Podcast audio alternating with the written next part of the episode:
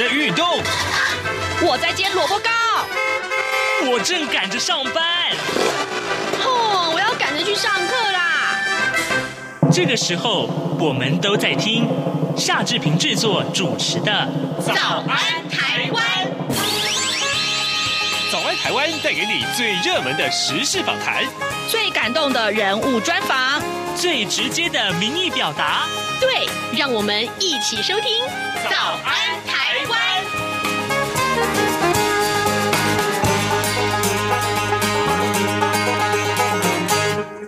台湾！我是夏志平。今天是二零二一年的七月十五号，星期四，礼拜四要进行刘碧荣时间这个单元。待会儿呢，我们要为您连线东吴大学政治系刘碧荣教授，请他为大呃各位听众啊来解说重要的外电新闻。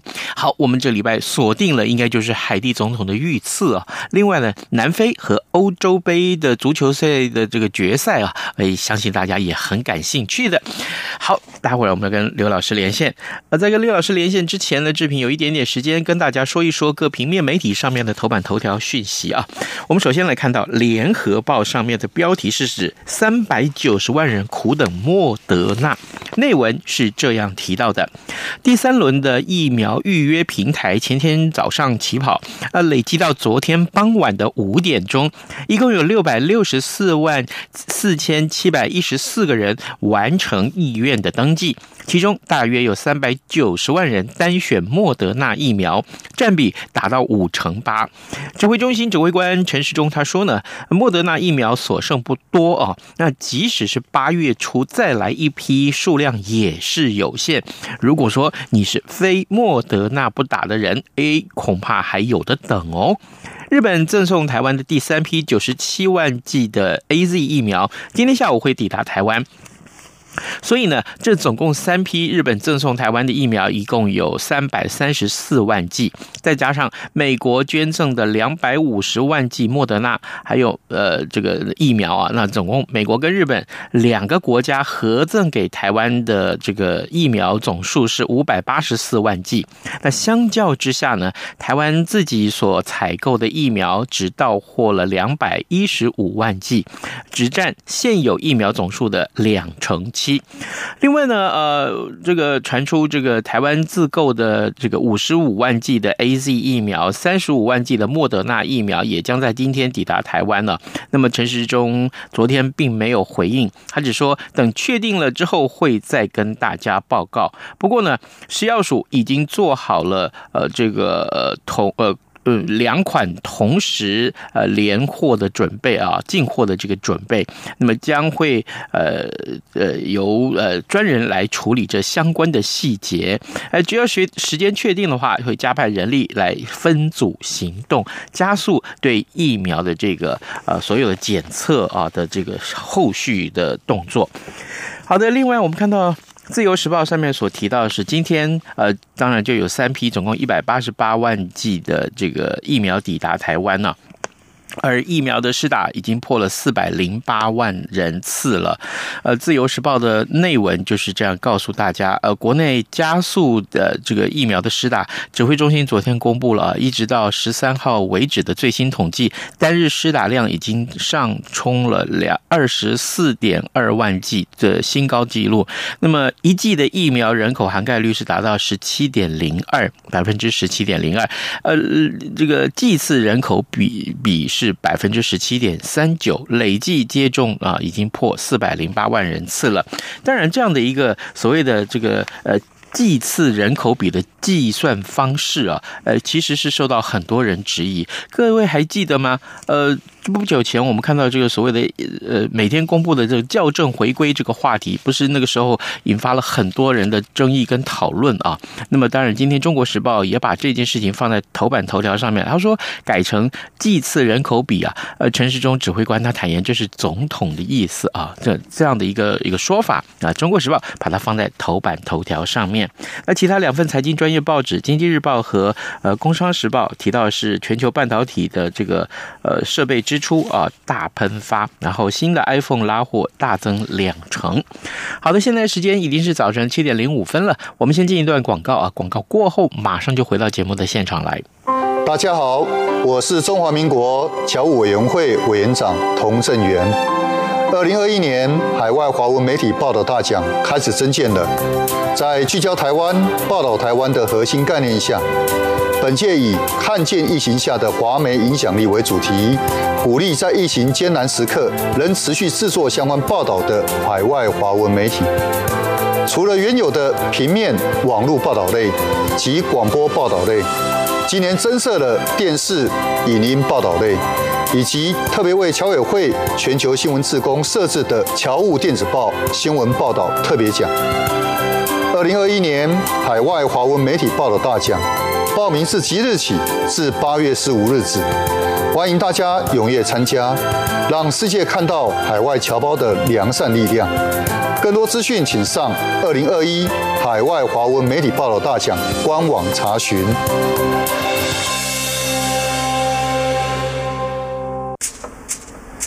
早安，台湾，你正吃着什么样的早餐？吐司加火腿蛋，咬一口，然后收听中央广播电台。早安，台湾，刘碧荣时间。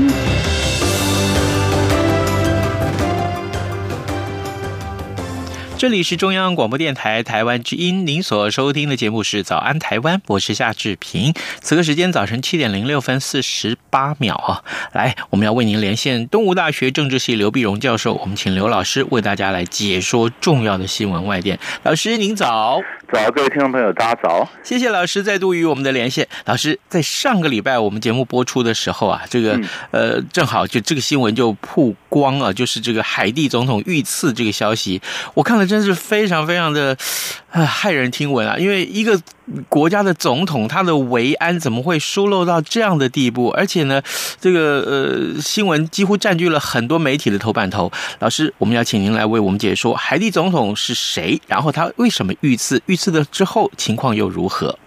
对这个呃海地总统呢，他的呃呃我们这翻的叫莫伊士哈，嗯，摩伊士呢，那他基本上呢，呃。他这个，他他本来是个香蕉出口商，啊，那么他在当年竞选总统的时候呢，人家也不太晓得他是谁啊，所以当时都叫他叫 Banana Man 啊，那个那个卖香蕉的啊。但是但是呢，他这个当当选当选的时候呢，五年前当选的时候呢，那么他是也有也有心啊，希望希望的这个努力的能够改革海地哈。但是问题是，海地这个国家呢，是西半球最穷的国家。嗯，啊，这种国家，它一千一百万人口呢，的百分之五十九呢是在贫穷线以下，啊，就是每天赚不到两块钱的，啊，那么两呃美金，那所以他非常非常穷，但是他政变平人，啊，专制独裁，黑帮横行，啊。那么是政治呢，是黑帮多，然后他政治上，呃，那经济上又掌握在几个寡头手里啊，这几个就垄断了这国家经济。那莫伊斯上来以后，他当然说我要怎么改革，我要对着寡头是宣战啊。这很多的大的家族了，这既得利益就被他就就没有了嘛，那么就被他阻断了。可是问题阻断以后，他自己又有了一些既得利益，有些新的一些跟着他的新的寡头出现。那所以有的人就说你这是假的嘛，你这是专制独裁啊。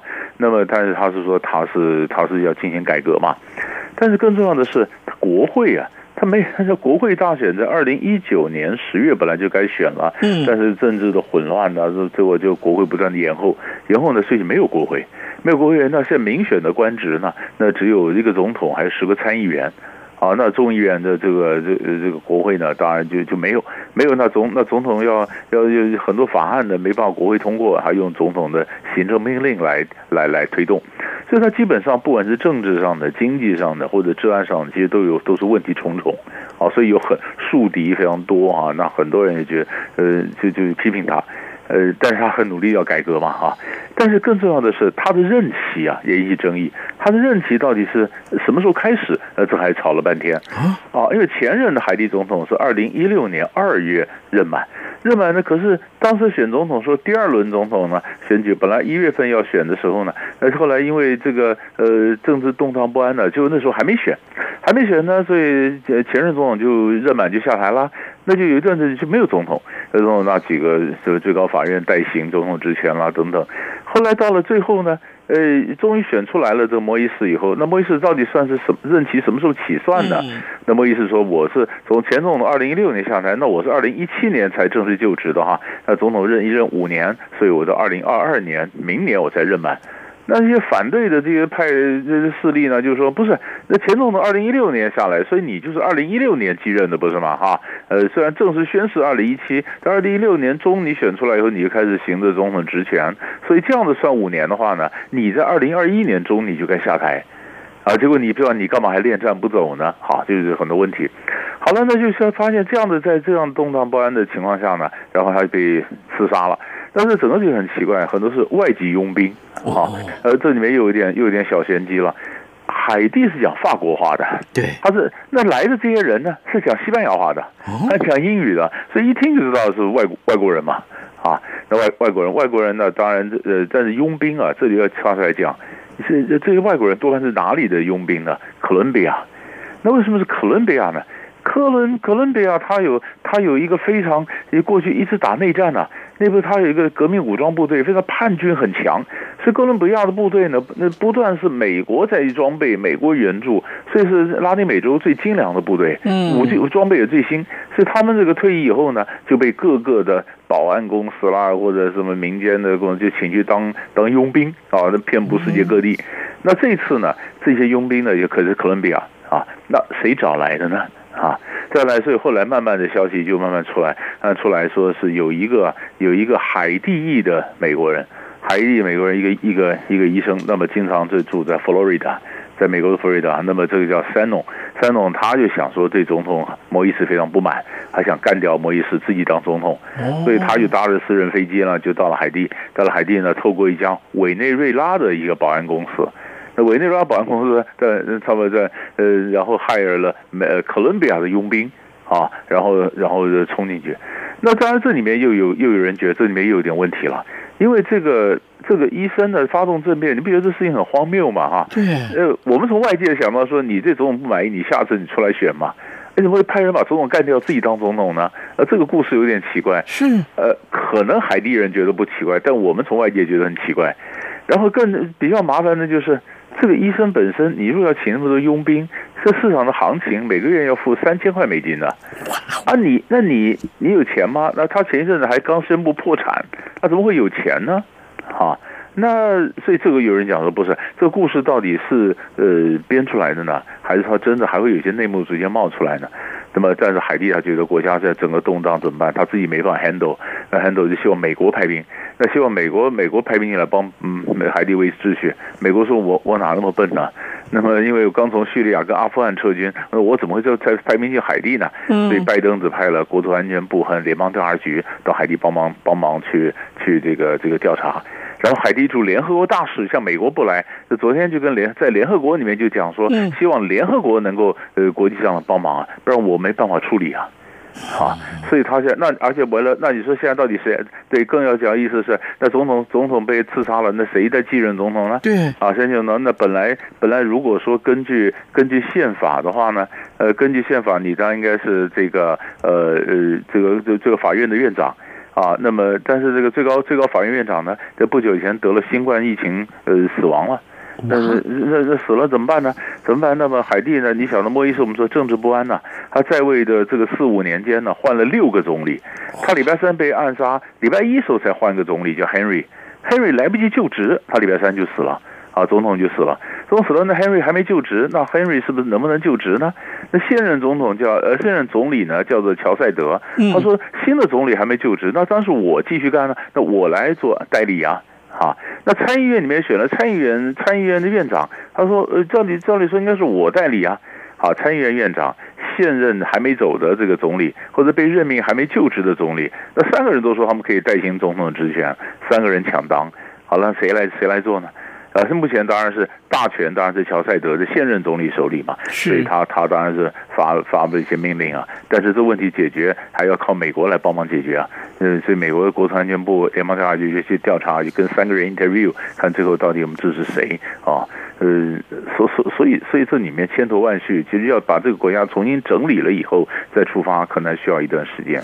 对，尤其是啊，呃，海地跟中华民国跟台湾也有邦交的。那这个我记得在那天这个事情发生的时候，蔡英文总统还特别啊，呃，有表示了意思，呃，以以那个说法。然后更重要的是，在过去我记得，呃，海地呃有一次很严重的地震，对不对？然后呢，呃，地震之后这。几乎是民不聊生啊！他那二零一零年地震呢，死了将近二十几万人呢，哎，二十几万人呢，所以当时真是真是，你去看美国也派兵进去维持秩序啊，一片的断垣残壁，那国家几乎就说震垮了一样啊。嗯，可是国际上不断的援助呢，所以海地现在讲的国际援助有有一百三十一百三十亿，但是一百三十亿的援助款项跑哪儿去了呢？啊，呃，可能有些是援助，那这个援助款项就上下就就黑掉了。那所以海地才有一些民运人士那组成这组成中要调查这个事情。你政府呢，这个没有效率啊，你你是专制，然后然后好几个派系、几个家族把持的，钱一进来就没有了，就被他们贪掉了。这这也是一个大的问题啊。那已经十已经十一年了，这样讲起来，那还是很多的建设还是没有完成。所以这这是这是这个国家最惨的，人民人民实在是最惨的一个地方。真的。是 看了很难过啊！是各位听众，呃，今天早上志平为您连线访问东吴大学政治系刘碧荣教授，我们请刘老师为大家先从海地总统呃摩伊士他这个遇刺这件事情开始谈起。事实上呢，呃，尽管啊，呃，这个有人出面了啊，说 OK 了，就是我了。可是问题是，呃，到底真相如何，可能还要经过调查。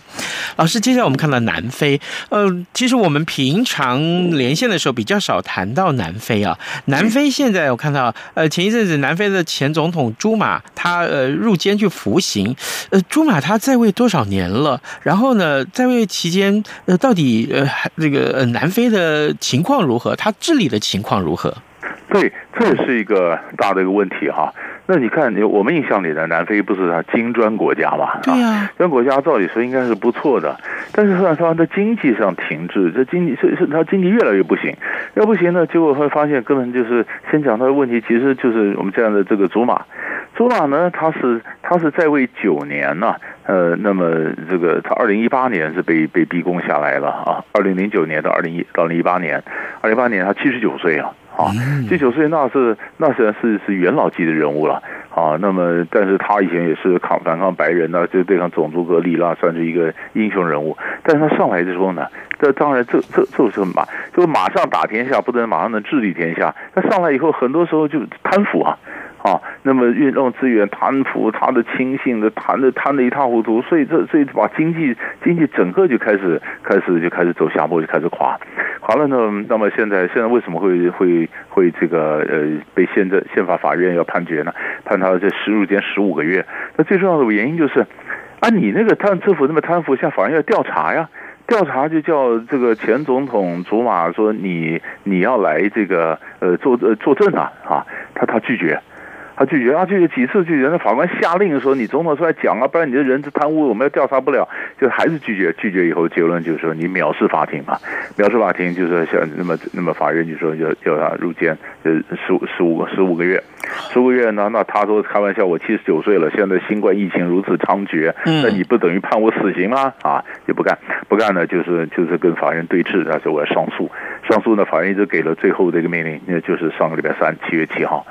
啊，七月七号，那是像这里面就就有一点意思了。那七月七号，那么你像他是这个卸任的总统，现总统，那么二零一八年才呃卸任。不管你是怎么，反正你下台，下台那内部呢，他就有这个，还是有这个一些一些总统的礼遇嘛，还是有一些随扈啊什么的。那你说真的要把他抓起来，那抓起来，那请问你这个警察来抓，那这跟总统的随扈，那两边是不是要开枪啊？那不是造成新的一个宪政危机呢？那后来的祖马就决定说，好了，那我自己跟法院报道，在最后一刻，上礼拜三，那就随扈把他押解着送到监狱里面去。嗯，哎，那起码避免了一个宪政危机嘛，啊，就表示他宪法还不错。可是问题是，老百姓他的支持者不满意啊，他支持说开玩笑，你这是呃党内的派系要。就是对对抗我，嗯，你晓得这个南非南非这个总呃这个这个呃本来种族隔离隔离结束之后呢，他会推动的就是就是执政党一党独大嘛，ANC，ANC 呢就是非洲民族议会，非洲民族议会它是一党独大，一党独大里面就有很多的派系。那你说非南非的总统选举是间接选举，是国会选举，那国会都在 ANC 大部分绝大部分的其实 ANC 手里。那 ANC 的非洲民族议会谁当非洲民族议会的这个这个当主席？嗯，那你当然就是下一就是总统了。因为因为是一国会选的嘛，那你这么大部分都是 ANC 的 member，那 ANC 的这个这个主席，那就是下一任就是总统啊。可是偏偏这 ANC 的总这个主席呢，和总统的任选举的时间又不一样，差个两年。好了，所以这个朱马当总统的时候呢，ANC 就选出来了新的主席呢，那么那么叫拉马佛沙，拉马佛沙呢跟朱马是不对盘的。他是年轻一辈的，他比较觉得他我要调查这个贪腐，所以你看，主席是拉马福沙，要么就逼宫啊，就跟他说我现在当当着国会的大多数的呃这个执政执政党主席，那就我要当总统啦，所以祖马也是被逼宫逼下来的，逼下来，所以祖马那个人就说，你看你这个 ANC 党内的派系逼宫，把我们这个祖马老先生送监狱里面，呃，我还就起来上街头去抗议，一上街头以后，哇，整个就造成你电新闻所看到的这个各种的暴动，嗯，那这个暴动呢？暴动的最有意思是，非洲本来就经济不好，那么本来就贫富差距，那趁着暴动刚好打打家劫舍，刚好抢嘛，抢百货公司啊，抢的大的商店，抢的哇满街的，这这警察上来，警察上来这这这个逮捕两百多人还不够，所以那个这个这个总统呢，拉马福萨就说，那我派部队来好了，军队都调出来了。那希望能够稳住这个情势，但老百姓还继续抗争。那抗争的地方在哪里呢？那当然在你说在祖马的，主要是他家乡，家乡的这个叫主要是他是夸祖鲁纳纳塔尔省和豪登省。那这两个省，我们大家听起来也许没什么没什么概念。嗯，但是想约翰尼斯堡就在这里啊，首都普拉多利亚也在这里啊。他的反正几个大的政治经济的中心都在这这个省，这是他的精华区。那一起来一个暴暴动，所以这个就引起国际上的一个关注啊！怎么怎么会这样？嗯啊，所以这就是上礼拜我们看到，所以我们比较，我因为我们平常觉得非洲也许比较遥远啊。是。那么，但是你说它是金砖国家，你看当年金砖国家好像都长得多闪亮，现在一个个都逐渐的褪色了。对。啊。嗯，所以只剩下你像 BRICS 那可以只有像中国大陆啊、俄罗斯啊，还有你你说你你对，你说其他的像印印印度啊、巴西啊什么的，其实南非都都都不行嘛。嗯嗯。好好，这真的是有趣啊！这个国家，呃，老师，我们还有一点时间啊，我们请您来聊一聊这个大家茶余饭后最想聊的事情。不过没想到这个新闻还蛮多的，就是欧洲杯足球赛。哎，呃，这个坦白讲，他在主这个决赛那天，志平的很多朋友都在脸书上一直 po 文说啊，最后 PK 大赛啦。这个结果当然是意大利胜了，他是在英国的主场就就胜出了。老师为您呃，请您为我们的听众解说一下为什么啊？这个欧洲杯的这个足球赛的决赛，我们要来关注它呢？对，因为最主要主要的原因呢是这样，因为你晓得欧洲啊。也是这个新冠，一个是新冠疫情的封锁以后，大家都很郁闷呐。对，因为都很需要一个一个一个心情发书的一个出口啊。嗯。然后，然后第二个呢，那当然就是说，对英国来讲，英国也是脱欧以后嘛，呃，是是英国现在总总共就好像，不管是呃，你像英国做的任何事情，不都是跟脱欧有关？他说脱欧以后都要有一个新的一个生命嘛，比方说我重新啊，在国际舞台昂首阔步，对吧？更重要是就是你刚刚讲的，他主场在英格兰呐，嗯。啊，那五十五年来，我想说，你看，那这个这是最接近，而且你看是最接近胜利的一次，连这个伊丽莎白女王都在讲说，五十五年前世界杯在这边比赛的时候，在英国赢了，他我亲自把这个奖杯留在我们的子弟兵手里啊，那就是每个人都准备。大家，你可以看见，你可以想见英国队的压力有多大，嗯啊！就全国的全国的嘛，从女王从首相都是希望说你整个整个要赢啊，那要赢就最后居然一路焦灼平手，最后 PK 时候输掉了。哇！你可以，你可以，你你不要看画面，你光是看文字，你就发现天哪！那如果你是英国人，你怎么会受得了这种这种的这个挫折，晴天霹雳一样？你说心里受的准备都是要赢的，结果你居然输掉了啊！